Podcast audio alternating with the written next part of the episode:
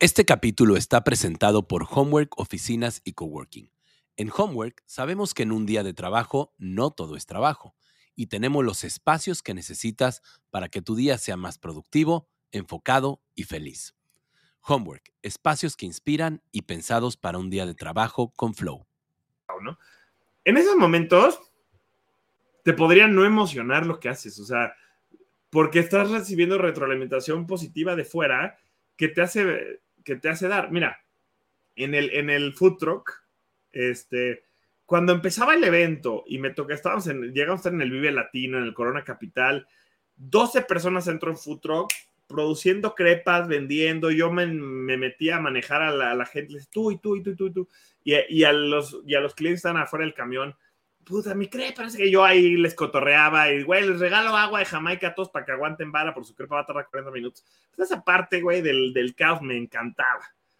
cuando estás en esa parte positiva y que la gente dice, güey, las crepas están deliciosas y tu equipo está contento, la madre, ahí es bien fácil, te apasiona o no te apasiona. Pero, eh, o sea, como inevitablemente, o sea, lo que creo que hay que entender muy bien de la gráfica de Rey Dalio es que a huevo vas a pasar por la parte de abajo, o sea, no hay solo curvas altas, Exacto, no es solo curvas altas.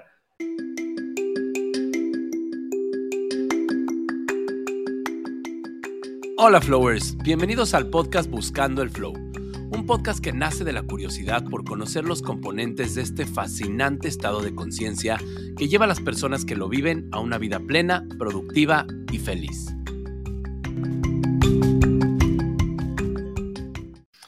Hola, a todos, ¿cómo están? Bienvenidos a este nuevo capítulo, este nuevo episodio de Buscando el Flow.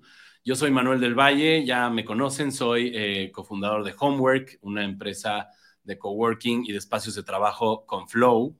Y bueno, hoy es un capítulo muy especial para mí porque eh, nuestro invitado del día de hoy, mi invitado del día de hoy es una persona que admiro mucho, es una persona que, que llevo conociendo ya eh, desde que fundé Homework. De hecho, hay una historia ahí en la cual coincidimos este, en, cierto nombre que ya les contaremos. Y, bueno, el invitado de hoy es el ejemplo claro del tema de propósito. ¿Y, por qué de propósito? Porque eh, estaba yo escuchando una, historia que, grabamos hace tiempo con él y lo que le comentaba es que eh, en ese entonces, pues estábamos en negocios a lo mejor eh, diferentes o, no diferentes, pero eh, a lo largo de estos años hemos cambiado un poquito la estrategia, hemos cambiado un poquito el camino, pero lo que me da mucha curiosidad y mucho gusto es que el propósito sigue siendo el mismo. Entonces, pues sin más, les quiero presentar a mi queridísimo Juan del Cerro. Mi querido Juan, no sabes el gusto que me da tenerte por acá. Bienvenido a Buscando el Flow. Y, pues me da muchísimo gusto presentarte, mi querido Juan, pero creo que tú lo vas a hacer mucho mejor que yo. Entonces, cuéntanos, cuéntanos a todos los que nos están viendo y escuchando, quién es Juan del Cerro, de dónde viene, dónde está y a dónde va. Claro, no, pues muchísimas, eh, muchísimas gracias. además me encanta que hemos estado, cada uno ha tenido diferentes proyectos de, contenido y demás, y siempre este, volvemos a encontrarnos. Entonces, este, feliz de estar acá también y de ser parte ahora de, Buscando el Flow. Em, pues mira, yo, yo llevo 15 años trabajando en el sector de impacto social, ¿no? Y, los primeros años eh, lo hice desde las organizaciones de la sociedad civil, estuve en dos o tres fundaciones diferentes, este, desde voluntario en la universidad hasta ser director eh, de, un par de organizaciones. Y después, hace nueve años, me moví del mundo de la filantropía al mundo de las empresas sociales, de las empresas de impacto. Y ahí eh, he estado trabajando en estos nueve años en mi empresa que se llama Disruptivo. y lo que hacemos es dos grandes cosas, ¿no? Eh, creamos programas para impulsar emprendedores sociales, para formar e impulsar emprendedores sociales. Este, y tenemos y trabajamos con organizaciones de impacto social para ayudarles a impulsarse a través de la comunicación, ¿no? Este, entonces, trabajamos tanto, tanto con emprendedores que están apenas empezando eh, o con empresas y organizaciones y asociaciones que ya, que ya están generando impacto para que lo comuniquen, lo potencien, lo crezcan. Eh, y de esa manera, bueno, pues hemos ido ayudando a construir el ecosistema de emprendimiento de impacto en, en México, en América Latina.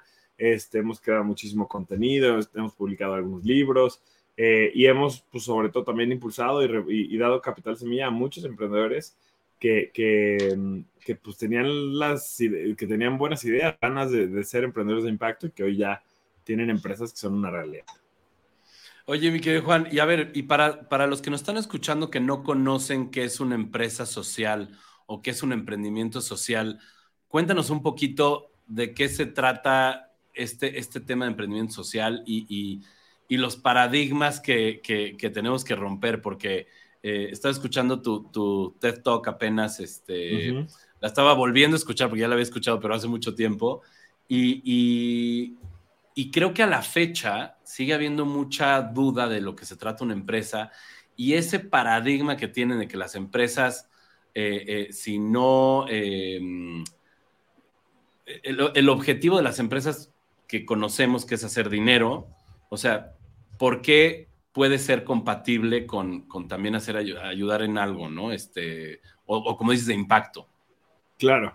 Pues mira, últimamente lo, he estado planteando así. Yo soy muy nerd. La gente que nos está viendo ahorita en video, pues va a ver que aquí atrás de mí tengo, ¿no? Una pequeña parte de mi colección de Star Wars. La verdad es que tengo más cosas, pero, pero aquí en el, aquí solo salen algunas cosillas. Este, y, y digo, soy un gran nerd y un gran fan de, Star Wars, de, de Marvel, entonces entonces, últimamente lo he estado platicando así. Y a ver qué opinas. A ver, a ver, ya me dices tú si se entiende o no. Ajá. Eh, ¿qué, es, ¿Qué es un maestro Jedi? Ajá. Un maestro Jedi no es, o qué no es un maestro Jedi, no es ni un monje santo, ¿no? Que va por la vida rezando por, por la paz y pidiendo la paz, este, nomás desde las buenas intenciones, ¿no? O sea, tiene una parte de eso, tiene una parte filosófica, tiene una parte ¿no? Este, de pensar, de meditar y de reflexionar. Pero tampoco es un, o sea, pero tiene otra, otra parte, ¿no? Pero no es un guerrero, un maestro ya tampoco es un guerrero sanguinario que va por el mundo matando, este, y, con la espada terminando y, de, este, con todos sus enemigos, ¿no? El maestro ya es la combinación de los dos mundos, es una especie de, sí, de monje, filósofo, pensador, eh, que quiere el balance en la fuerza, que quiere que haya paz, que quiere que la galaxia este, se libre del lado oscuro, pero cuando le tiene que entrar a los trancazos, cuando tiene que enfrentarse al enemigo, saca la espada y no, y no le tiene miedo a pelear, ¿no? O sea, es experto en pelea, así como es experto en estar en, contacto con la fuerza. Es una empresa social. Es yo digo que somos los maestros Jedi eh, de, el emprendimiento social, son los maestros, Jedi de los negocios, güey. Porque una empresa social es una empresa que busca el balance en la fuerza, busca resolver problemas sociales, busca eliminar el lado oscuro de nuestro mundo. El lado oscuro de nuestro mundo no es el imperio, ¿no? No es Darth Vader. El lado oscuro de nuestro mundo es la pobreza, es la desigualdad, es la violencia, es el cambio climático, la crisis climática. Ese es el lado oscuro al que nosotros nos enfrentamos. la empresa social quiere eliminar esto para que haya un balance, pero sabe que no lo puede hacer solamente meditando, rezando, eh, pidiéndolo por la buena. Sabe que tiene que crear negocios, sabe tiene que combatir con las mejores estrategias, sabe que tiene que ser un experto eh, en, crear modelos rentables, sostenibles, escalables para lograr ese objetivo. Entonces, es una empresa social, es lo mejor de los dos mundos, es lo mejor del mundo del impacto social, de la filantropía.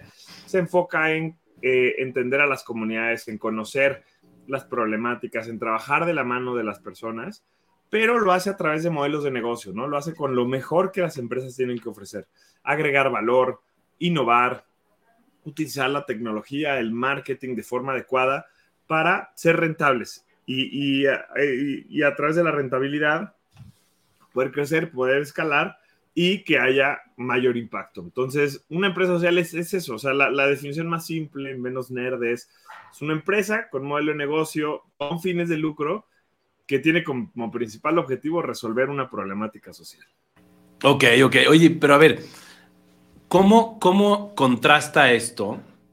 Porque, a ver, suena, suena increíble, ¿no? Pero en, en la práctica, ya en la vida real, ¿cómo contrasta esto con las grandes empresas que escuchamos todos los días en las noticias? Este, que se cayó la acción de tal y que se, este, que tal empresa absorbió a tal otra. ¿Cómo contrastas esto con, con eh, eh, a ver, con estos accionistas que hoy existen, hoy en día existen, que siguen pensando que, que, y aquí vamos a entrar al, tema que nos, que nos concierne, mi querido Juan. Este, cuando el propósito de las empresas sigue siendo generar eh, riqueza para los accionistas. ¿Cómo, cómo contrastas esta idea eh, eh, disruptiva de, generar un emprendimiento que sea, perdón, que sea rentable, pero al mismo tiempo esté solucionando un, un tema social? O sea, ¿cómo impacta ese contraste? Yo creo que hay dos argumentos aquí principales que hay que hacer, ¿no? O sea, el primer argumento es desde el, el, justo desde el propósito, ¿no? Y desde preguntarnos qué es lo que queremos. Y bien importante, qué es lo que queremos a largo plazo. La mentalidad de maximizar las utilidades a toda costa, la neta es que es una mentalidad cortoplacista cabrón. Porque, y lo hemos visto, ¿no? O sea, lo hemos visto que cuando, cuando las empresas eh, lo único que, que buscan es maximizar las utilidades cometen errores, eh, sacrifican posicionamiento, sacrifican este, calidad de vida de sus trabajadores, sacrifican un montón de cosas con el afán de maximizar la utilidad. Porque eso es lo que hoy el accionista le está pidiendo. Entonces, de entrada, pues es un, es un tema de pensar a largo plazo. ¿Qué queremos a largo plazo? Queremos, pues claro que queremos que nos vaya bien de, de, dinero, queremos que nos vaya bien en los negocios, porque si no nos va bien, entonces no podemos crecer como empresa, no podemos tener buena calidad de vida, ¿no? Eh, no podemos innovar, o sea, necesitamos que nos vaya bien. Pero no nada más ahorita, necesitamos que nos vaya bien a 20, 30 años. Y, hoy estamos en un punto en el mundo en el que, pues si no atendemos la crisis climática, no va a haber 20, 30 años, o va a haber 20, 30 años muy rudos, ¿no? Estamos en un punto en el que si no atendemos la desigualdad social y todo este rompimiento que está habiendo, esta, esta, este impacto negativo, esta, esta sociedad cada vez más dividida, pues los siguientes 20, 30 años se van a poner muy difíciles. Entonces, eh, de entrada viene por ahí, ¿no? O sea, las empresas yo creo que son el motor más grande de la sociedad, la maquinaria más importante que la sociedad tiene, y tienen un deber de preguntarse qué mundo quieren construir, ¿sí? Eh, y, por ahí habla el, o sea, hablamos del propósito, por ahí hablamos, por ejemplo, de eh, los estándares de medición, de impacto, como los ESGs, y ahí hablamos de un montón de estas cosas.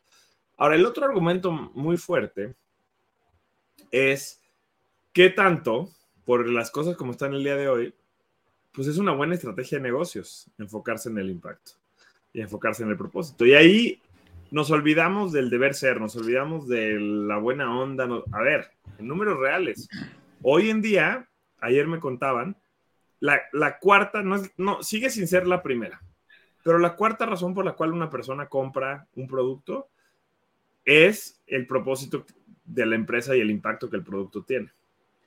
Ya estamos viendo industrias que se afectan por eh, el tipo de empaque que tiene el producto, el tipo de, o sea, el, el, el, saber que hay gente que está en malas condiciones de trabajo en la producción de ese producto, que está generando impacto negativo en el medio ambiente, ya empieza a ver, y es una tendencia que solo va a la alza. Estamos viendo que el, el talento cada vez más y el talento de, de, calidad no se quiere meter a trabajar en empresas que no tengan un propósito. Okay. Y que no tengan y que no estén generando impacto positivo. O si entran, no se quedan. ¿Tú crees con todo lo que estamos, bueno, ahorita, no sé cuándo va a salir la entrevista, pero estamos en el medio de estas semanas donde están despidiendo a todo el mundo de Facebook y de Twitter y de las claro. grandes empresas y, y, con la mano en la cintura y les vale gorro a la gente, ¿no? Sí, sí, ¿Tú sí, crees que la gente va a querer seguir aspirando a trabajar en esas empresas claro. donde demuestran que les vale gorro a las personas? Entonces, y también es una, es una tendencia, ¿no? Entonces, eh, y finalmente, el gran, o sea, como que para cerrar este argumento de la estrategia de negocios, estamos hablando del consumo, estamos hablando de, de, de del, del, talento, ¿no? Eh, vamos a hablar también de la oportunidad enorme en negocios que es resolver un problema social. Por ejemplo. Eso es lo más en, importante, estoy de acuerdo. En México hay 6 millones de personas, 6 millones, o sea, de personas que no tienen acceso a la electricidad. Wow. El gobierno no va a llegar a ellas porque es gente que vive en una zona rural, en, en la sierra, en una zona alejada, y es difícil. O sea, el, al gobierno no le alcanza eh, para llegar y cablear ¿no? Hasta ese lugar donde vive la persona, tres horas de, de, de, de, una ciudad o de un pueblo, eh, para llevarles electricidad. Entonces es un problema que hoy el gobierno no va a resolver. Uf. Hay una empresa que se llama Ilu México que está llevando paneles solares a comunidades rurales con un sistema de microcréditos. Wow. Que le permite a cualquier persona en cualquier parte del mundo tener electricidad. Y ahora también hay otras empresas con modelos similares que también están integrando Internet, con todo el Internet satelital y toda la tecnología que hay ahora. Y lo México tiene un mercado cautivo de 6 millones de personas en México. Imagínate, claro. Porque nadie más las está atendiendo. Si logras hacer rentable, resolver un problema social para una población vulnerable que hoy nadie más está atendiendo, es una oportunidad de negocio gigantesca, gigantesca. Ayer entrevistaron a unas emprendedoras en, en, en Inc. Monterrey, en un evento enorme que hay de emprendimiento en México, que hacen una solución integral de salud para la mujer. En una aplicación que usando inteligencia artificial vinculan diferentes tipos de doctores. Nadie más resuelve, le resuelve a una mujer todas sus necesidades de salud en un solo lugar. Entonces, o sea, pues claro, si estas chavas desarrollan esa solución y, logran un buen modelo de negocio uh, que sea rentable, pues no tienen competencia. es una oportunidad de negocio es enorme. Es retador y es complicado, ¿no? O sea, si fuera fácil, quizá ya lo hubiera hecho alguien más. Pero muchas empresas están entendiendo y muchos inversionistas están entendiendo el potencial de negocios que tiene el resolver problemas sociales desde el negocio, no desde la filantropía. Exacto. eso, es justo, eso es justo lo que te iba a preguntar. O sea, tú sí ves que se estén sensibilizando los empresarios, los emprendedores. Porque, a ver, algo muy sencillo, o sea, cuando hay crisis, ahorita que hablábamos de los despidos masivos, cuando hay crisis, desgraciadamente lo primero que cortan de presupuesto son programas sociales, Este, etcétera. Entonces, eso, como bien dices, es una visión súper cortoplacista, pero pues también es, es, es un tema que yo veo en, particular, pues un tema un poco también de supervivencia, ¿no? Porque, este, a ver, el objetivo de una empresa es tener rentabilidad y el objetivo de una empresa social es tener rentabilidad para tener mayor impacto.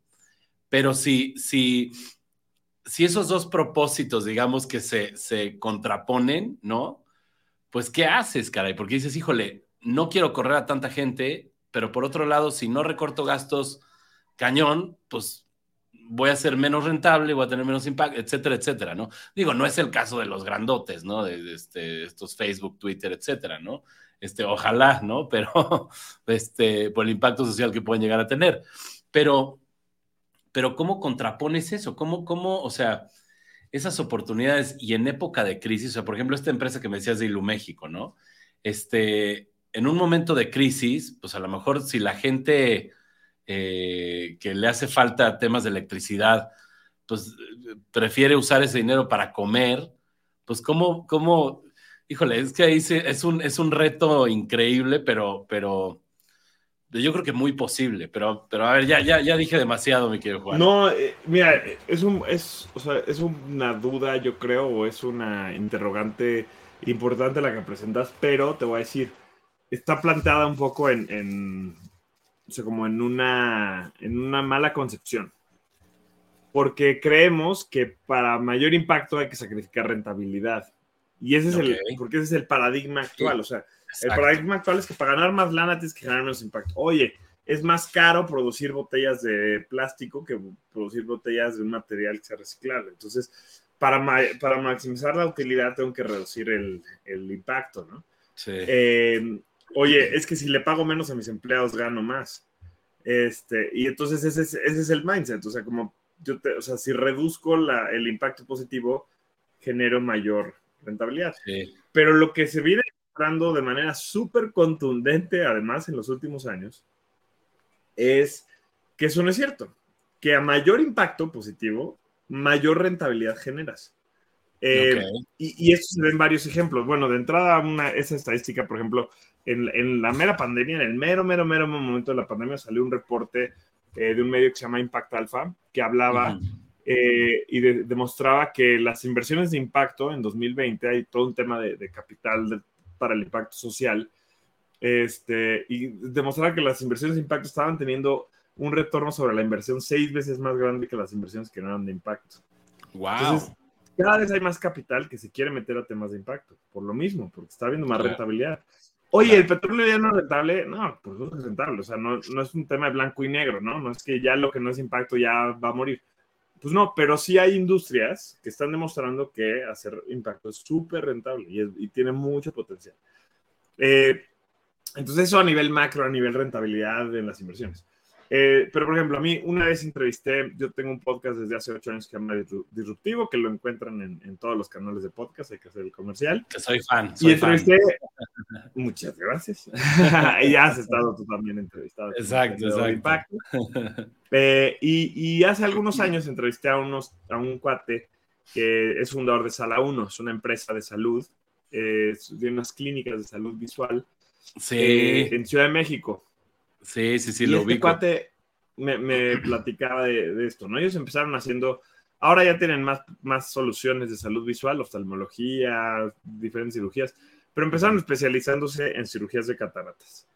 Cirugías de cataratas de bajo costo para llegar a la población que está más vulnerable, ¿no? O sea, la gente que vive en condiciones de pobreza o, o de bajo nivel socioeconómico, que no puede pagar una cirugía de cataratas en un hospital privado, en una clínica privada, déjate tú en un hospital de lujo, pero en una clínica privada, pero tampoco tiene seguridad social o eh, la seguridad social no le resuelve, ¿no? Claro. Entonces, estos cuates diseñaron un modelo de negocio que les permitía vender las, este, las cirugías de cataratas al 20% del precio mm. de lo que se vendía en, el mercado privado. Y aún así ser rentables, ¿no? O sea, es, rentable, ganan dinero, pues no es, no es caridad, regresamos a lo mismo. Entonces este cuate me decía, no, a ver, o sea, mucha gente cree que porque nosotros estamos vendiendo menos, o sea, vendiendo más barato, estamos sacrificando, ¿no? Oye, si el otro cuate tiene un margen del 60-70%, pues si tú tienes un margen, no sé, del 20-30%, pues ¿por qué no lo inflas, no? Me decía, lo, que, lo que la gente no entiende es que mientras yo más impacte, o sea, mientras yo más me adapte a la gente que no puede pagar otro servicio, me vuelvo la única opción. Me vuelvo la única opción en el mercado. O sea, es, un, es un monopolio en ese sentido, un monopolio positivo, porque eres la única persona que le resuelve el impacto, el que le resuelve una necesidad a alguien que no puede pagarlo en otro momento. Entonces, mientras él más invierta en tecnología, mientras eficiente más sus costos, mientras tenga mejores doctores, mientras puedan hacer más cirugías de cataratas en un solo día y por ende atender a una mayor parte de la población, que significa más impacto, van a ganar más dinero. Claro. Entonces no es sacrificar rentabilidad por impacto, es maximizar el impacto maximizando la rentabilidad y al revés. Es como un círculo positivo. Más negocio significa más impacto, más impacto significa más negocio. Tienes casos como Toms, tienes casos como, como, o sea, pues, someone somewhere, ¿no? Como someone somewhere, tienes casos que mientras más crece la empresa y mientras más escala, pues más impacto genera. Este, y se vuelve un diferenciador de manera significativa. No para, a ver, no en todos los mercados, no en todas las industrias hoy, eh, el impacto social es un diferenciador suficiente, ¿no? De entrada, a ver, de entrada, yo creo que para nadie, en ninguna industria, el impacto es suficiente por sí solo. El producto tiene que ser de la misma calidad, competitivo en precio, competitivo en el valor que aporta el consumidor. Claro. Pero si eres competitivo en esas tres, contra la competencia tradicional, y además tienes una historia y además generas impacto positivo. Entonces ahí sí, sí el, el, impacto se vuelve un diferenciador.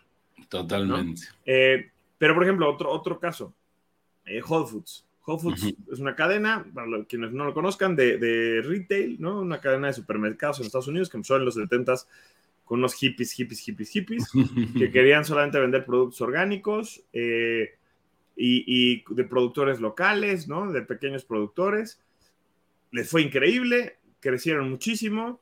Y hace, ¿cuántas cadenas, tú ahorita que estás viendo Estados Unidos, cuántas cadenas de, retail han quebrado en los últimos 5 o 6 años? JCPenney, Sears, Walmart ha cerrado muchísimas tiendas, ¿no? O sea, hay muchísimas, muchísimas cadenas que se están yendo para abajo. Bueno, Whole Foods le vendió la empresa a Amazon en 3 mil millones de dólares hace 3 años. 3 mil millones de dólares. O sea, el que me venga a decir que el impacto no es, y Whole Foods no es nada más humo, o sea, no es greenwashing, o sea, Whole Foods lidera el movimiento de capitalismo consciente, que acá tengo el libro acá atrás. John Mackey es de las personas que más ha impulsado el tema de los negocios con propósito y vendió, acabó vendiendo su empresa en 3 mil millones de dólares. O sea, wow. Quien, quien venga como a argumentar, oye, no, es que no se puede hacer buenos negocios. No, a ver, tú no puedes, ¿no? O sea, o tú no lo ves Pero hay evidencia muy clara de que se puede. Patagonia. Patagonia es otro ejemplo increíble de una empresa que, que ha implementado muchísimos temas de impacto y acaban de hacer ahorita una revolución porque donaron la empresa completa a un fideicomiso que el 100% de las utilidades se van a reinvertir en el, en el medio ambiente, en combatir la crisis climática. Y es una empresa que vale otros 3, 4 mil millones de dólares. O sea, claro, claro. de qué hay posibilidad de maximizar el impacto con la rentabilidad es, es totalmente es, está, es totalmente posible. Sí, aquí es, aquí es cambiarle la visión a estos grandes empresarios. Tú dile eso a Trump de lo de Patagonia y te manda a volar, ¿no? O sea, yo donar mi, ¿no? mi, mi fortuna o mi, mi, empresa a un fideicomiso, no, hombre, o sea, y ese es el reto que tenemos, creo. Oye, mi querido Juan, pero a ver, todas estas empresas de las que hablamos, me queda muy claro, y, lo acabas de decir perfectamente, este, de, este tema de capitalismo consciente. Creo que todas estas empresas tienen algo en común, que es justamente lo que hablamos al principio, este propósito y esta visión a largo plazo. Y, y, primero que nada, me encantaría saber para ti, para Juan del Cerro, qué es el propósito y cómo ha jugado el propósito en tu vida, en tu vida personal, en tu vida empresarial o sea, ¿cómo, cómo, cómo abordas ese tema? No, no, sé si has visto, me encanta el tema del propósito, te decía antes de la entrevista que estoy leyendo ahorita este, este librito para que la gente que lo vea se lo recomiendo mucho, son, son 10, 12 artículos de, de, Harvard Business Review acerca del tema de propósito, de la pasión y del, del, significado, ¿no? De lo que hacemos. Me encanta el tema del propósito, he estado hablando cada vez más de esto eh, he estado leyendo y empapándome cada vez más de esto. Eh, y, hay muchas cosas que vamos a hablar de la parte del propósito. Mira, yo no sé si has visto el, bueno, seguramente, no sé, claro, has visto tú, no sé si la gente que nos está escuchando ha visto eh, la charla de Simon Sinek de, de por qué lo, cómo los líderes inspiran acción, que presenta el Golden Circle, el modelo del Golden Circle, que para la gente que no lo conozca es un círculo concéntrico de tres niveles eh, y explica él Steve Jobs, explica él este, Martin Luther King y tiene por ahí los hermanos Wright, ¿no? Que son los que inventaron los aviones. Y explica él cómo estos tres ejemplos eh, inspiraban a otras personas. Y dice, inspiran a las personas porque no comunicaban qué es lo que hacían, sino comunicaban por qué lo hacen. Exacto. Y, y para mí, el, o sea, ese, ese por qué, ese why que él tiene en el, el why de Rito, ¿no? el why, que está al centro del círculo dorado de Simon Sinek, ese es el propósito, el por qué haces lo que haces todos los días. La, la, mayoría de la gente, o bueno, no es la mayoría de la gente, pero, pero muchas personas y, y, realmente mucho de lo que nos han educado en la universidad, en la escuela, en los medios, es que el propósito de hacer una empresa es ganar dinero y ya.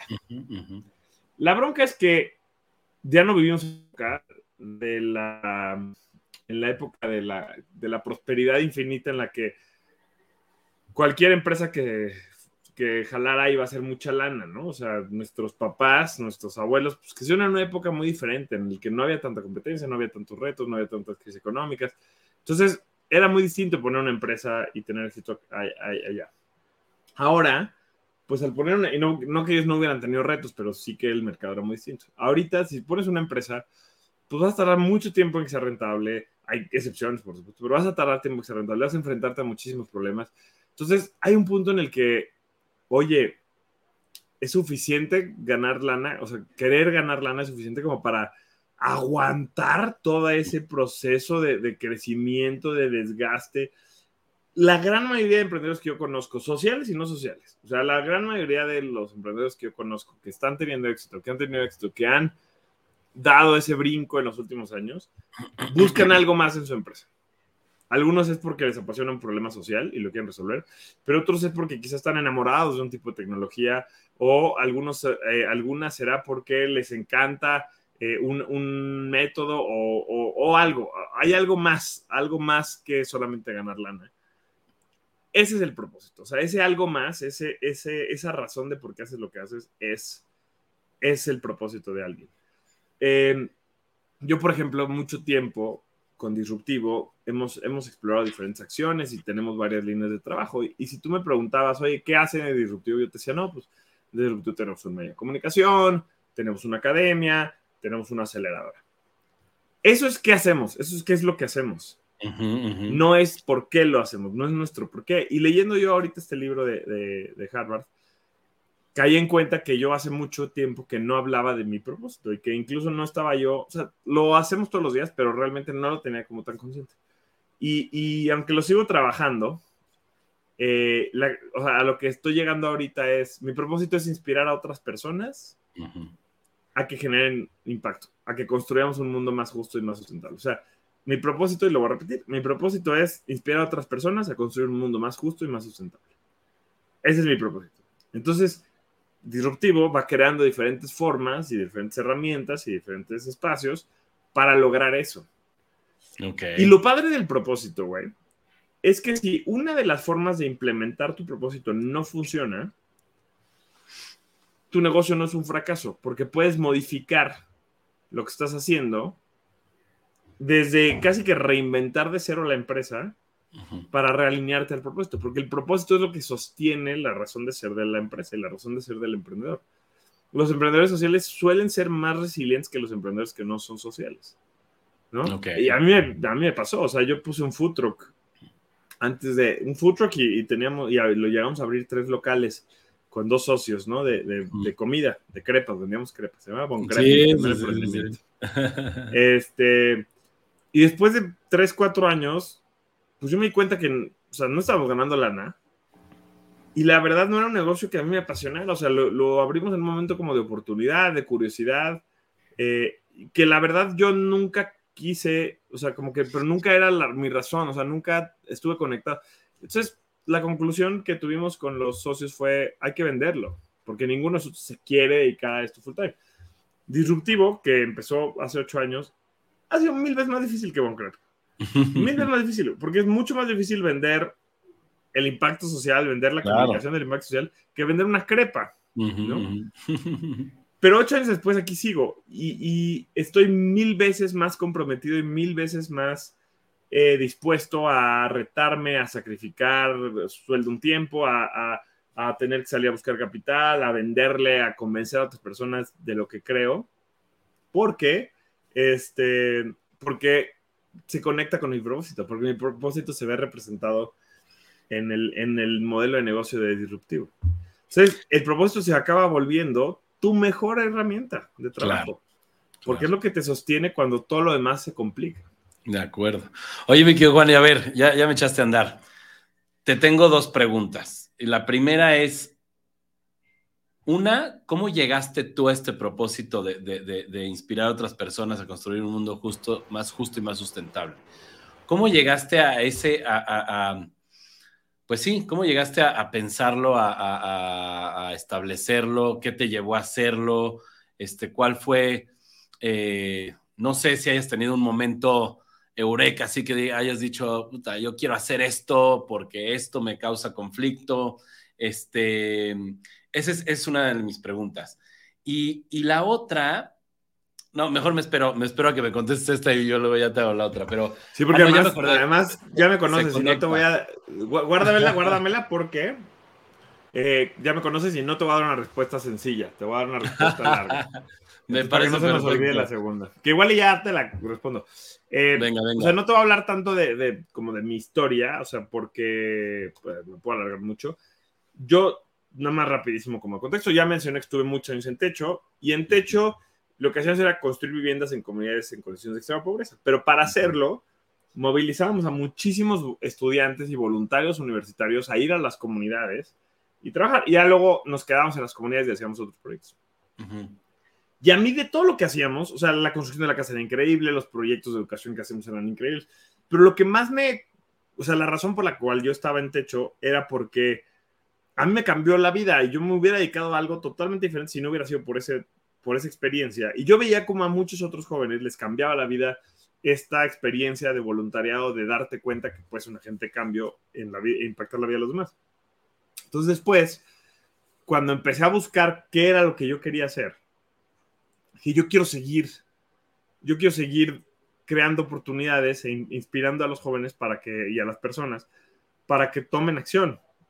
O sea, como que siento que todos tenemos un potencial enorme de generar un impacto, pero necesitamos ese empujoncito, necesitamos ese alguien que nos venga y nos diga, eh, sí se puede, o sea, tú tienes la capacidad de hacerlo. Eh, y, y, eso fue lo que me motivó a empezar con Disruptivo. Claro que al principio no lo tenía tan claro y ahora te lo cuento en perspectiva y estoy mucho, y lo tengo más articulado. Pero esas ganas de inspirar a otras personas eh, para que vivieran lo mismo que vivían en el techo sin tener que ir a hacer un voluntariado, era lo que me motivaba mucho. Y, y, fíjate que ahora lo estoy construyendo y creo que lo he venido construyendo y, por qué esa es la respuesta, la pregunta es por qué ese es mi propósito. Justo se conecta mucho con lo que estaba leyendo, entonces déjame te leo. Eh, uno de los artículos que tengo, que además no tienen que comprar el libro porque pueden encontrar el artículo gratis en la página de Harvard Business Review. El artículo se llama, te voy a decir, y quizá lo puedes poner luego en las, en las notas. Claro. Se llama Five Questions to Help Your Employees Find Their Inner Purpose. Cinco preguntas para ayudar a tus eh, empleados a encontrar su, su, propósito interno. Ok, ok. Y obviamente que si tú te haces a ti mismo estas preguntas, pues te va a ayudar a encontrar tu propósito. Eh, y, la, y, las cinco preguntas son, ¿para qué eres bueno? ¿Para qué eres buena? ¿Sí? Y aquí, pues esto te ayuda a identificar tus fortalezas. Ajá. ¿Qué es lo que te gusta? ¿Qué disfrutas hacer? Ok. ¿Para qué es lo que te... ¿En qué te sientes más útil? ¿En qué sientes que tu trabajo tiene más mejores resultados? ¿Qué te hace, qué te da que sientas un, que tengas un sentimiento de movimiento hacia adelante, de crecimiento, de, evolución? Y finalmente, ¿cómo te conectas con otras personas? ¿Cómo te conectas? Cuando te haces estas preguntas, cuando yo me hago estas preguntas, conecta perfectamente con lo que estoy haciendo. ¿Qué soy bueno haciendo? Yo soy bueno comunicando. Y yo soy bueno conectando a las personas. ¿sí? Yo soy bueno contando historias, ya sea en podcast, ya sea en Instagram Stories, ya sea en una conferencia. Eso es lo que soy bueno. Ni siquiera para lo que estudié, pero para eso. ¿Qué disfruto? Disfruto conocer empresas que generan impacto, disfruto ver a personas ¿no? Que, que, que, están trabajando para, para hacer agencia de cambio, para construir un mundo mejor. ¿En qué me siento más útil? Pues justo en conectar a las personas, en ayudarles a encontrar su propósito, en este, en qué me siento más útil, en contar de una forma diferente eh, una historia de que puede motivar a otra persona, en qué me siento más útil en crear, creando contenido, ¿sí? ¿Qué me hace, qué me da un sentimiento eh, de movimiento hacia adelante? Saber que a otras personas el contenido que yo estoy haciendo las mueve, saber que otras personas, el resultado de mi trabajo las impulsa, ¿sí? ¿Y cómo me relaciono con otros? Pues a raíz de poderles ayudar a darse cuenta del potencial que tienen. Entonces, cuando tú respondes estas cinco preguntas, pues ah, vas, a, vas encontrando y le puedes ir dando forma a tu, a tu propósito. A tu propósito. Eh, y ni siquiera habla el libro de impacto social, ¿eh? Propósito puede ser algo muy diferente. A mí me conecta con el impacto porque una de las cosas que a mí más me mueven es pues la urgencia de construir un, mundo más justo. O sea, lo que más me duele, que quizás eso no, esa es una pregunta que podríamos agregarle al artículo, ¿qué es lo que más te duele, no? Y a mí me duele muchísimo lo que he podido ver de desigualdad, de pobreza, de violencia de género, de crisis climática. Eh, y cuando conectas todo lo demás con ese dolor, pues resulta en lo que, lo que estoy haciendo ahorita. Qué increíble, mi querido Juan, qué increíble. Pues, pues fíjate, ya me contestaste la otra pregunta, porque la otra pregunta que va de la mano con esta era precisamente cómo o qué le aconsejas a la gente para encontrar su propósito, porque no es tan claro, o sea, la gente, la gente, desgraciadamente mucha gente, y, y, pues a nosotros te aseguro que a ti te pasó, a mí me pasó, vamos por la vida, este, pues con lo que caiga, ¿no? O sea, vamos de alguna manera sin, sin un rumbo, sin un objetivo muy claro, ¿no? Y, como dices, el, propósito es como una, ¿qué voy a hacer yo también mi comercial, mi querido Juan? Escribí alguna vez un, blog, este, que decía que el propósito es, es como, como cuando tú vas en un barco y, y marcas tu destino, eh, si quieres llegar de Veracruz a Portugal, ponle, eh, si no marcas Portugal en las coordenadas, lo que sea, cualquier desvío, cualquier variación, por más pequeña que sea, pues te va a llevar a otro lado completamente distinto, ¿no? Entonces, es, es, importantísimo en la vida tener un propósito, tener un, un, porqué y este, eh, pues en todos los sentidos, no solo en el tema empresarial, sino en el tema personal, este, en fin, ¿no? Entonces ya me, ya me contestaste la, la otra pregunta, mi querido Juan. Y oye, y a ver, y dentro de todo esto, hay un factor que es este, digo, hay muchos factores, ¿no? Pero dentro del el, camino hacia tu propósito, hay obstáculos, hay, hay retos.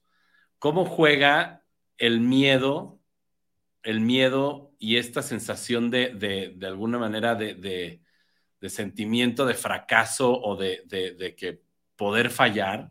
¿Cómo juega en el propósito y cómo juega en no dejarte este pues vencer, ¿no? No, no, no, no perder el propósito de vista. Creo que nos enfrentamos todos a, miedos muy diversos y, de, y que tienen muchas caras. Para mí, es que ni siquiera es un, bueno, lo que te voy a decir no es un miedo que tuve, más bien era como una presión externa que, que siempre existía.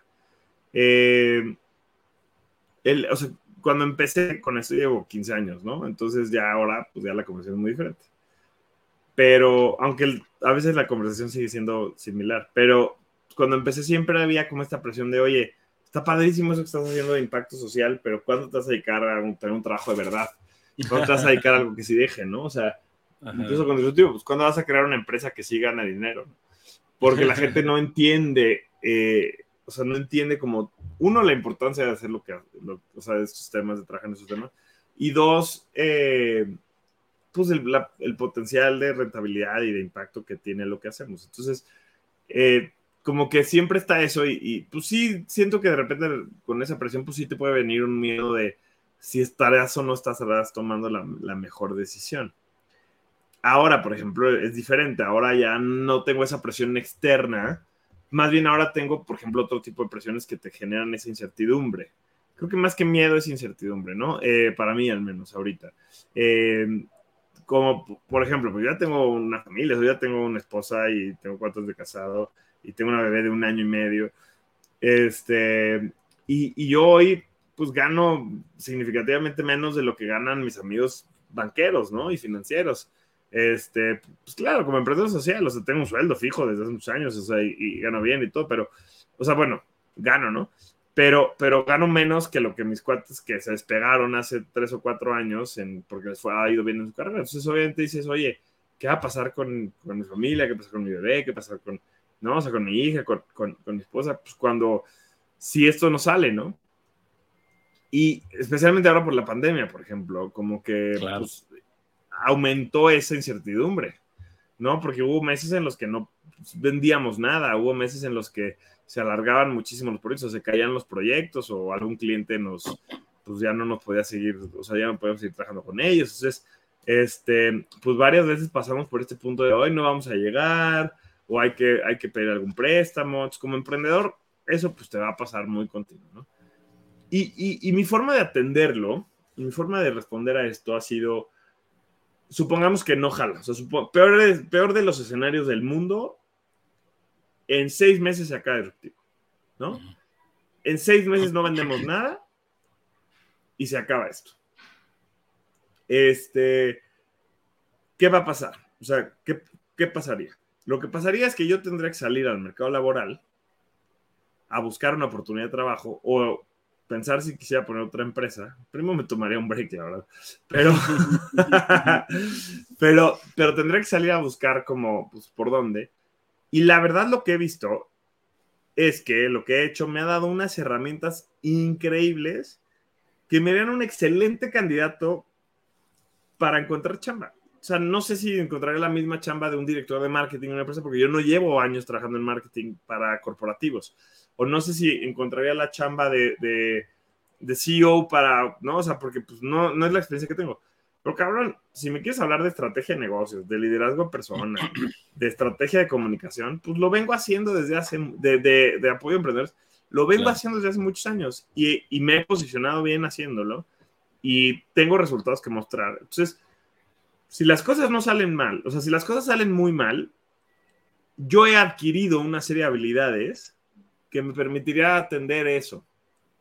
Y creo que eso es cierto de todos los emprendedores. Cada vez hay más empresas que buscan a gente con habilidades emprendedoras eh, para traerlos a sus equipos, ¿no? Eh, muchos amigos que pues, sus empresas no han funcionado acaban yéndose de consultores a grandes firmas, acaban yéndose a, no sé, empresas como el Tec de Monterrey, a, puestos de liderazgo, eh, ¿no? A, a, llevar marcas, a llevar startups que han crecido muchísimo. Porque tienes habilidades que no tiene alguien que desde la universidad entró a trabajar a una empresa y ha tenido un caminito, que también tienen otras habilidades, repito, que yo no tengo y por ende no podría apostar a lo mismo pero sí tengo algo muy distinto a esa gran mayoría de la gente que ha tenido una carrera más tradicional. Entonces, pues como que siempre que te algo te da miedo, pues piensa, bueno, ¿qué gano incluso si todo sale mal? Claro. Siempre ganas algo, o sea, siempre creces, siempre, siempre avanzas, siempre creces. Entonces, este, ¿qué es lo que creces o qué es lo que te vas, con qué te quedarías si las cosas salen mal? Y eso que te quedarías te dejaría bien parado, ¿no? Entonces, si la respuesta es sí, pues entonces tienes una enorme herramienta para enfrentar ese miedo. Porque además vamos a, vamos a ver el opuesto. ¿Qué pasaría si yo hubiera querido, imagínate, ¿no? Si hubiera querido eh, irme por el camino más, entre comillas, eh, cuidadoso, tranquilo, estable, hubiera entrado a trabajar en una empresa, me hubiera ido increíble, oye, me encantan las redes sociales, entonces entro a trabajar en una de las grandes plataformas de, redes y ahorita estoy de, en un rol de liderazgo en Twitter en México. De la noche a la mañana, compadre. Bye. Te fueron. Y esto pasa en todas las empresas del mundo. Entonces, tampoco tienes nada asegurado en otro lado. Entonces, como que creo que el miedo siempre va a ser porque va a haber otras formas, va a haber otras oportunidades, va a haber otros caminos que parecen ser más seguros. No siempre lo son. Eh, y más bien creo que tienes que ser muy, muy honesto contigo, con tu propósito. Y, y, mira, reconectamos con el tema del propósito. si tu propósito es lo suficientemente fuerte y, si lo que estás haciendo está conectado realmente con tu razón de ser, con lo que te mueve, con lo que te gusta, con lo que eres bueno, vas a tener la suficiente fortaleza como para enfrentar el miedo.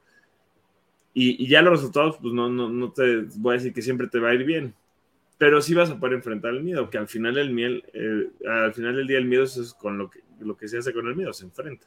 Claro, claro. Oye, me, recordaste una, una, frase que este, no sé de quién sea, pero la escuché de, de, Oso Traba, y que decía, me encantó, este, decía, yo nunca pierdo, o gano o aprendo. Eso me, fascinó. Y, es esto, ¿no? Es, es, enfrentarte al, miedo y, otra cosa que me acordé es este, esto que dicen, ¿no? Que el, valiente no es el que no siente miedo, porque miedo sentimos todos, ¿no? El valiente es el que se mueve hacia adelante a pesar del miedo, ¿no? Y es el que no se deja este, congelar por el miedo y no se queda estático, sino que a pesar de este se mueve, ¿no? Oye, Vicky Juan, y, y conectando un poquito, ya hablamos de miedo. Ahora, también otro aspecto bien importante que, este, que vamos a platicar con un, con un, invitado que, que, tú conoces bien, que es este Pepe Villatoro, es el fracaso. O sea, cuéntanos un poquito de, de, el fracaso y cómo tú tomas el fracaso en tu vida y cómo, y cómo encuentras, sobre todo, cómo encuentras el drive este, para seguir adelante a pesar de los fracasos que hayas podido tener o, que, o que sepas que invariablemente va a haber, va a haber fracasos en, nuestras vidas, ¿no? O sea, sabemos que hoy estamos, este, a lo mejor aquí, mañana vamos a estar abajo o viceversa, ¿no? Entonces, ¿cómo enfrenta Juan del Cerro los fracasos y cómo le hace para tener este drive para, para salir adelante? Mira, muy, muy alineado a lo que hablábamos en la respuesta anterior. De hecho, te lo iba a decir Qué bueno que no lo dije porque me hubiera comido esta respuesta. Pero eh, algo, un, un, mindset que aterricé finales del año pasado, principios de este, y que ya lo compartí en otros espacios y me gusta mucho. Yo creo que yo veo el, fracaso de forma diferente que, que, la mayoría de las personas.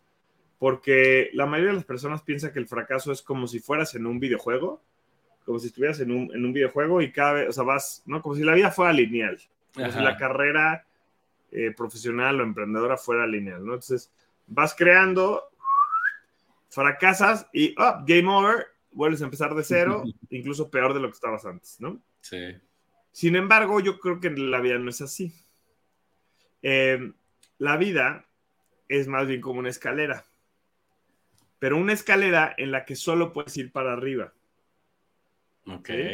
Entonces, oye, creas, o sea, emprendes y en tu proyecto ganas un premio, subes un paso para arriba. Oye, en tu proyecto tienes tus primeras ventas, das otro, subes otro escalón.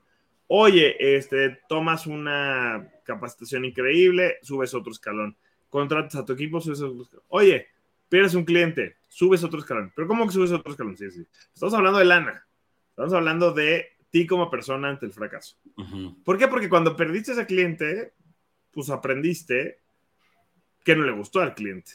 Claro. O que no debías de haber vendido. O que no sabes hacer. Entonces aprendiste algo y por ende creces. ¿Sí? Claro. Entonces estás un escalón arriba que antes. Y, y pregúntaselo al quien quiera. Esto no se ve tanto en un periodo de tiempo corto, porque si acabas de emprender, de empezar, perdón, con tu emprendimiento al, al año, a los seis meses, no lo ves tan claro. Cuando llevas ocho años, o cinco años, o tres años, volteas a ver cómo estabas al principio, o incluso si llevas cuatro proyectos de negocio, cuatro emprendimientos que han fracasado, y volteas a ver al primero, dices, no, pues es que con todo lo que tengo ahorita me hubiera ido muchísimo mejor al principio. Pues sí, güey, pero no es posible eso. Lo que sí es que tienes muchas mejores herramientas para que te vaya bien ahorita. Claro. Porque has ido escalando. Y hay escalones que son culeros, o sea, hay escalones que son muy difíciles de, de escalar, ¿no? Hay, hay, hay, pasos que son bien duros. Oye, me peleé con mi socio y, y, tuvimos que separar la empresa. Pues ese escalón va a estar bien difícil. Oye, perdimos un cliente que además nos pidió de regreso el dinero, a mí me ha pasado. Ese escalón sabe horrible, es amarguísimo, sientes que se te va a acabar el mundo. Oye, hicimos un evento, me acaba de pasar, ¿no? Hicimos un hackathon para 200 personas y llegaron 25. Ese escalón es, o sea, en ese momento sientes que el mundo se va a acabar. ¿Qué pasa? El mundo no se acaba. Quizás ese cliente no te vuelva a contratar para que le organice un hackathon, pero ese mundo, ese, ese, el mundo no se acaba y entonces ya sabes cómo que, que, la convocatoria para hackatones no, no se hace así, la tienes que cambiar. Entonces subes un escalón, ¿no? No nada más lo bueno y lo padre son escalones para arriba, también las cosas negativas, también los fracasos. En ese sentido, sí es como un videojuego. O sea, yo he jugado Super Mario Bros. millones de veces, ¿no? Desde chiquito. Si ahorita me das el, si me pones aquí el Super Nintendo, me pongo a jugar Super Mario Bros., voy a pasar los niveles muchísimo más fácil que como los pasaba cuando era chiquito. Porque he ido aprendiendo, he ido claro. mejorando, ya soy mejor. Claro. Entonces, mira, ahora en la pandemia regresé a mi, a mi etapa de videojuegos y empecé a jugar Age of Empires con mis amigos. Ajá. Eh, y nos conectamos tres, cuatro veces a la semana, bueno, dos, tres veces a la semana y jugamos Age of Empires juntos. Y al principio éramos unas papas, o sea, éramos malísimos, nos tardábamos años, siempre perdíamos. Ajá. Y ahorita 50-50, la mitad los ganamos, la mitad los perdemos. Y contra Ay, gente bueno. de mucho más nivel que nosotros. ¿Por qué? Porque Ajá. llevamos dos años claro. aprendiendo y mejorando y cambiando. Obviamente, a ver, tienes que hacer consciente un proceso de aprendizaje, tienes que hacer consciente un proceso de escucha, un proceso de introspección, ¿no? De qué aprendí, qué fue, o sea, por qué perdí esto, por qué fracasé esto. Eh, tienes que hacer un proceso de construcción de habilidades no consciente. Hay un libro buenísimo que se llama Grit, que, Uf, que creo que ya lo hemos platicado, eh, que, que, dice, practicar a lo, a lo, tonto no sirve de nada, ¿no? Claro, Estas 10.000 claro. horas de Malcolm Gladwell que decía que Exacto. él con 10.000 horas de práctica ya te vuelves el, el mejor en el... O sea, si las haces así nada más, o sea, si yo juego mal Age of Empires y sigo jugando y jugando y jugando y jugando y jugando mal, no voy a ser el mejor. Pero claro. si haces una práctica, lo que propone Grit es que hagas una práctica consciente, guiada, con objetivos. Claro. esa práctica consciente y esa, esa, esa práctica de mejora continua, con una guía, con un objetivo, con un plan, sí te mejora. Y al claro. final del día el emprendimiento es eso. Si tienes este, este tema consciente, vas a tener mejores habilidades. Entonces, el fracaso, pues como lo decía, como decía Oso, pues sí es un proceso, güey sí es un proceso de aprendizaje que, que, te ayuda a crecer. Y no conozco a nadie, no conozco a nadie que, que, a la primera le haya pegado increíble, que nunca haya fracasado. O sea, hay gente que parece que, va muy bien, muy bien, muy bien, y eventualmente truena, y eventualmente, o sea, no sé si truena en su empresa, pero eventualmente la riega, eventualmente algo le sale mal. Es,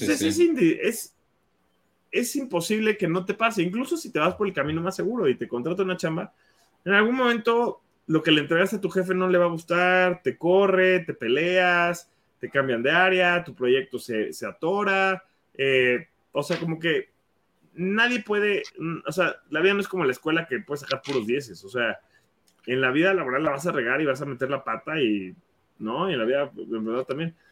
Como el emprendimiento es inevitable, como Thanos es inevitable, entonces, pues tú aprendes de, él. Claro. Vuelven un aliado en lugar de, dejarlo como un enemigo al que le tienes miedo. Lo, lo único que creo que sí es mortal o fatal para el emprendimiento es la parálisis por miedo. Exacto. Cuando no haces nada por miedo a fracasar, es la única forma en la que ahí sí no logras nada. Coincido, absolutamente. ¿No? porque ahí sí, es, es, como si te vas a tirar de un clavado y te da miedo, ¿no? Estás en la orilla, ya tienes ahí los dedos, ves el agua, y yo siempre les digo, tienes dedos, te avientas pensando que se te puede caer el traje de baño, que te puede dar un panzazo, pues sale un tiburón y te come, ¿no? O sea, en la alberca del club. O sea, porque te imaginas todo lo malo que puede pasar, ¿no? Pero o te avientas y te arriesgas o te bajas del trampolín. Si te bajas del trampolín, pues no te vas a no te va a salir mal, pero tampoco vas a lograr nada. Si nunca intentas nada, pues nunca vas a lograr nada y nunca vas a fracasar, así la tienes segura de los dos lados. Exactamente. y además que estamos programados, el otro día estaba escuchando no recuerdo bien el, dato exacto, pero nuestro cerebro está programado para por cada pensamiento positivo, 10 negativos. Imagínate. Entonces tenemos que esa lucha interna de decir, oye, no, no, va a salir bien, va a salir bien, pero, como dices, lo peor que puede pasar es, es que te congeles. Y me, hiciste recordar, yo tengo una, hace, pues ya como 3, 4 años me regalaron un libro de hecho que también eh, me da mucho gusto porque este es, es, un próximo invitado. Este, me regalaron un libro que se llama Principles, de Ray Dalio. Uf, me cambió la vida ese libro, me cambió la vida. Está un poquito denso una parte, pero la parte más importante y la que se me quedó grabada, que hasta lo he usado de logotipo este, personal, es esta espiral, que ya dibujé aquí muy mal dibujada, pero bueno, esta espiral que está aquí. Y lo que me gusta de esta espiral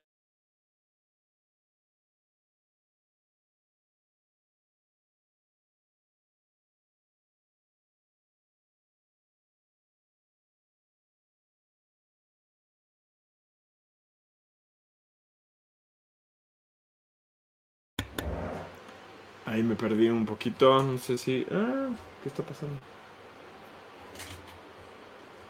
Ahí.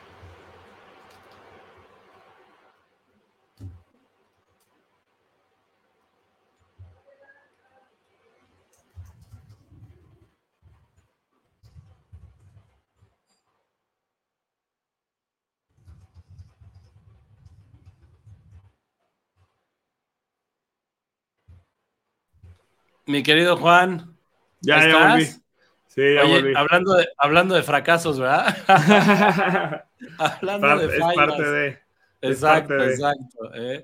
Oye, pero fíjate, me recordó esta, esta, esta eh, espiral que es de, la saqué del libro de Ray Dalio y son cinco etapas. La primera etapa es marcarte un propósito.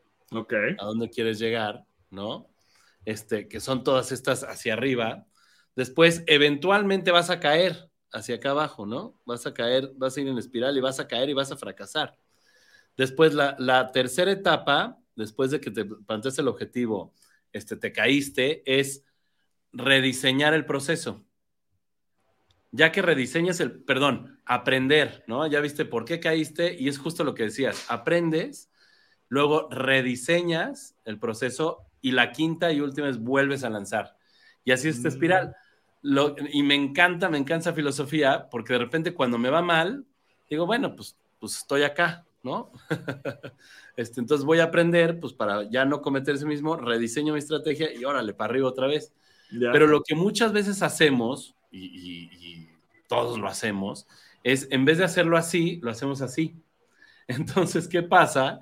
Que tú fracasas pero en vez de rediseñar y, este, y, evaluarlo en lo que fallaste, pues te sigues y vuelves a hacer lo mismo y lo mismo y lo mismo y lo mismo, ¿no? Entonces, este, ese, esa, esa filosofía la verdad es que me encanta y, y, trato de aplicarla porque si hay momentos que dices, híjole, este, ya estoy muy abajo, pues ¿qué hago, no? Entonces dices, ah, voy para arriba, voy para arriba.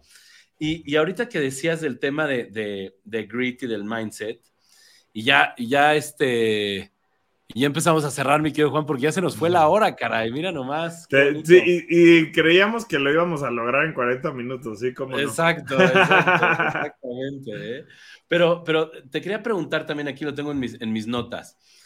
Eh, ahorita hablabas de, de, grit, ¿no? Que grit tiene mucho que ver con el tema de pasión, de esa pasión que le ponemos este, eh, a las cosas que hacemos, ¿no? Y ahorita hablabas, hablabas de, de que comparado con, con muchos otros eh, amigos, etcétera, pues los emprendedores somos así como que, híjole, este, volteamos a ver a nuestros, a nuestros colegas, este, pues económicamente mucho mejor, etcétera, y, y, no deja de, de, decir, no dejamos de pensar en, en eso que nos apasiona, a pesar de que no es financieramente a lo mejor o, que no cubre otras, otros temas de nuestras vidas, pero esa pasión, cómo, igual, igualmente, cómo juega en el, en el tema de, este mindset de no caer y de este mindset de, tener el grit y de este mindset de enfocarte en tu propósito.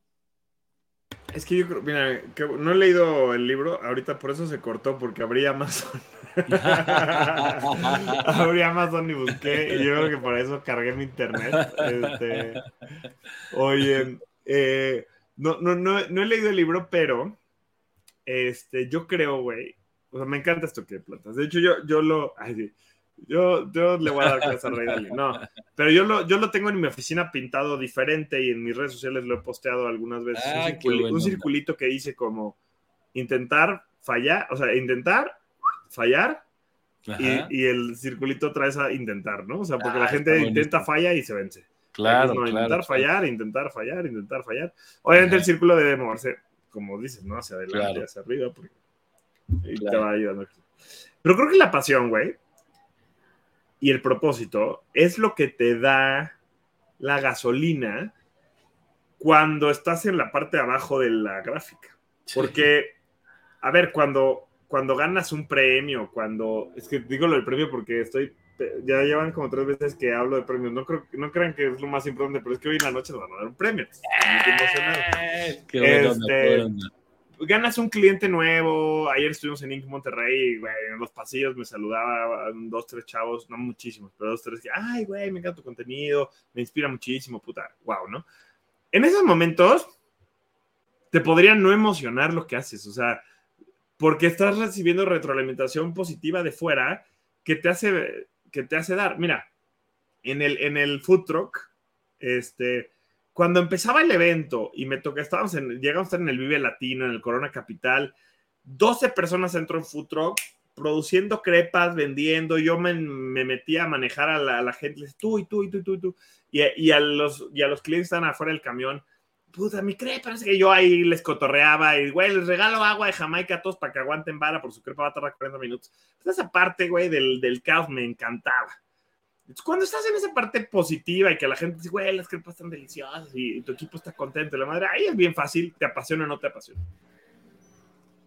Pero, eh, o sea, como inevitablemente, o sea, lo que creo que hay que entender muy bien de la gráfica de Rey Dalio es que a huevo vas a pasar por la parte de abajo. O sea, no hay solo curvas altas no es solo curvas altas. O sea, a huevo vas a pasar por la parte de abajo. En la parte de abajo, si no estás, si no conecta muy bien con lo que haces, tu, o sea, tu propósito, si no te apasiona lo que haces, puta, o sea, aguantar esa parte de abajo va a ser bien complicado.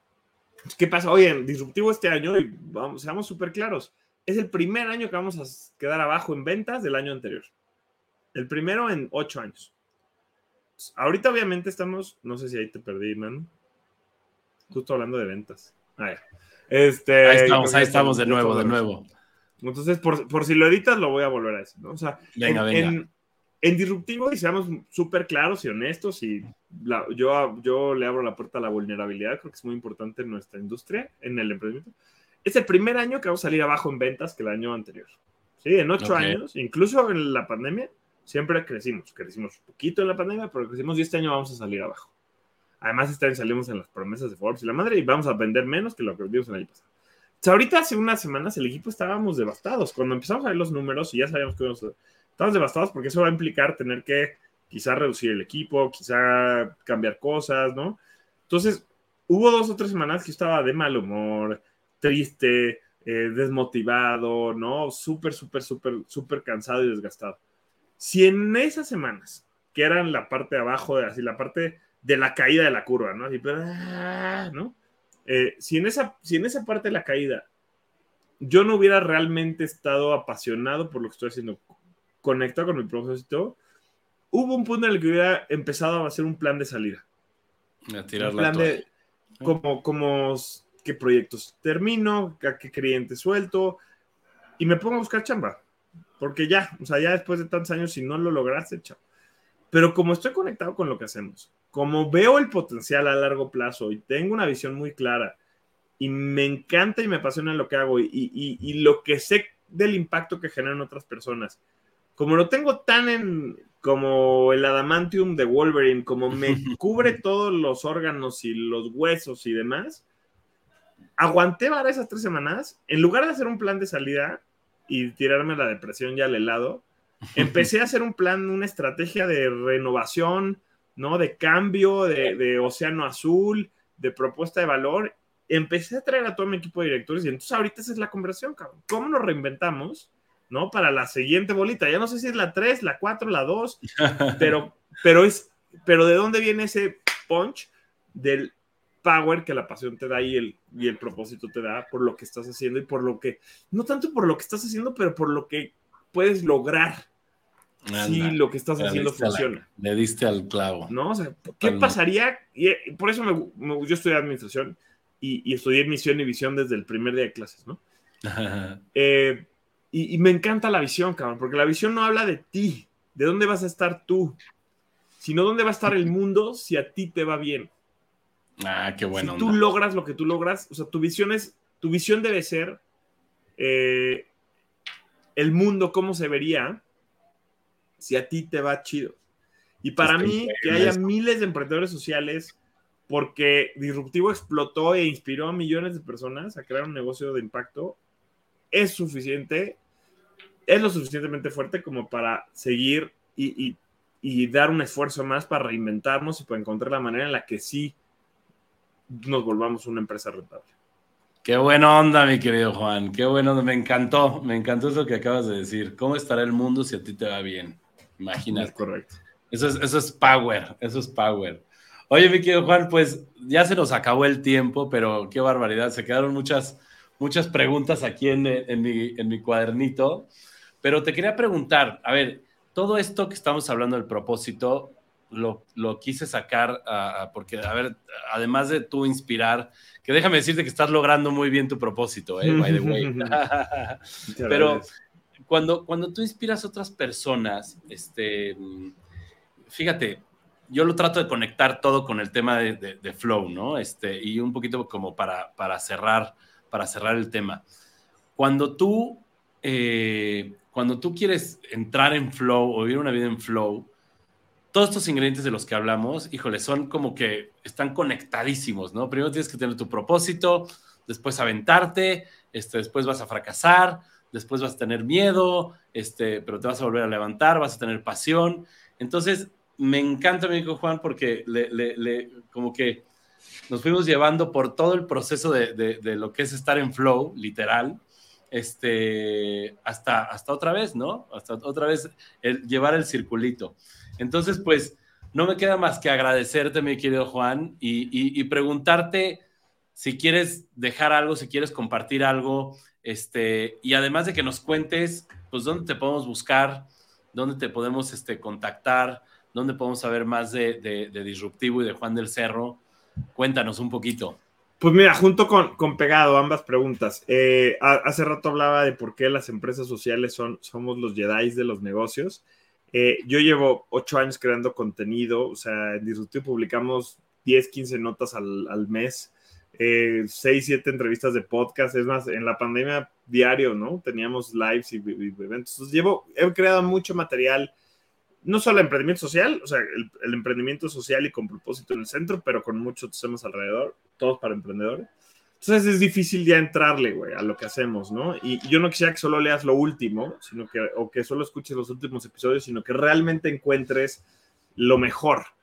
Y para eso creé el Manual Jedi del Emprendimiento Social, que, que es un PDF, es un ebook que, que me encanta regalar en estos espacios a la comunidad que, que de estos programas eh, en este caso a la, a la, comunidad de Buscando el Flow, que quiera saber más, que quiera aprender más de emprendimiento social, de estas empresas con propósito y de triple impacto, trae los links a mis top 10 artículos, ¿no? No los más leídos, los que a mí más me parecen relevantes y los que más me gustan, mis entrevistas favoritas del podcast, eh, los casos de un minuto, los casos de video en un minuto que hemos hecho de emprendedores, mi conferencia TED, mi entrevista con Mohamed Yunus, el padre del emprendimiento social, como esos top contenidos que creo yo que si te los echas, eh, vas a quedar con un muy buen, o sea, vas a quedar muy bien empapado. Mis libros que son gratis, algunos que puedes descargar. Eh, digo algunos porque ahora tenemos con unas editoriales dos libros nuevos que eso sí se venden. Sí, felicidades. Muchas gracias. Eh, Acabas de sacar uno, by the way. Acabamos ¿no? de sacar uno, mira, que tenemos por acá. Ayer lo presentamos en Inc. Ya tiene un. un Qué bueno. Ayer lo presentamos en Inc. Monterrey. Acá está, México 10 Entonces, Qué padre. Es el segundo de una colección que estamos construyendo poco a poco, ¿no? De 10 de, de casos Increíble. de empresas. Este, sociales sustentables y ya, ya tenemos otros planeados. Este, bueno, pero los libros, los links a los libros vienen en, en, el manual Jedi, los links a los cursos online que hemos hecho bien en el manual Jedi. Entonces, bueno, pues todo viene aquí compilado y me encantaría regalárselo y compartírselo a la comunidad de Buscando el Flow. Muy, estoy en todas gracias. las redes sociales, Juan. estoy como Juan del Cerro eh, en, o del Cerro Juan en todas las redes sociales, este, en Instagram, en, en TikTok, en ah. Facebook. Creo que la comunidad Buscando el Flow, lo más probable es que, que, donde mejor me puedan encontrar es en LinkedIn, que además soy LinkedIn Top Boys y LinkedIn Creator, entonces me encanta LinkedIn, eh, así que me pueden buscar ahí en, en, en LinkedIn, ¿no? Búsquenme, eh, eh, mándenme un mensaje, bueno, síganme en la red que me quieran seguir, eh, o en todas, mejor. Yo siempre le digo a la gente, yo no te puedo decir que vayas y me compres, porque yo no te vendo nada a ti, o sea, yo le vendo a grandes empresas y a otras instituciones para crear mis programas para ti, porque para ti son gratis. Lo que sí te puedo pedir es que me sigas, que me sigas Venga. y que interactúes con mi contenido, porque esa es mi, eso es tu forma de ayudarme a mí a que yo siga creciendo y haciendo y, y, e impactando. Entonces, síganme en la red social que quieran, en la que consuman, síganme. El contenido que hago es sobre esto, por supuesto. Eh, y mándenme un mensaje, mándenme un mensaje, oye, te vi buscando el flow eh, y, me, y, quiero el manual Jedi. Y con Venga. muchísimo gusto se los comparto para que tengan este, esta super toolkit de emprendimiento de impacto social. Ya, yo lo quiero ya, mi querido Juan. Ya. Eso. pues buenísimo, mi querido Juan. Pues no sabes cómo te agradezco. Este, queda pendiente más, más, te digo, se quedaron otros temas aquí en, en, mi, en mis notas. Así ya, que para un segundo episodio. Exactamente, exactamente. ¿eh? Y, ya, y ya veremos cuando, cuando se junten los suficientes episodios para ver ahora, ahora qué tema le entramos. ¿eh? Puestísimo, pues ya estamos. Muy bien, mi querido Juan, pues te agradezco mucho. Espero verte pronto presencialmente para darte un abrazote. ¿eh? Muchísimas gracias, Manu, y a toda la comunidad de Buscando el Flow. Compartan el episodio, que más gente lo vea y que cada vez seamos más. Exactamente. Muy bien, mi querido Juan. Hasta luego. Cuídate mucho. Gracias.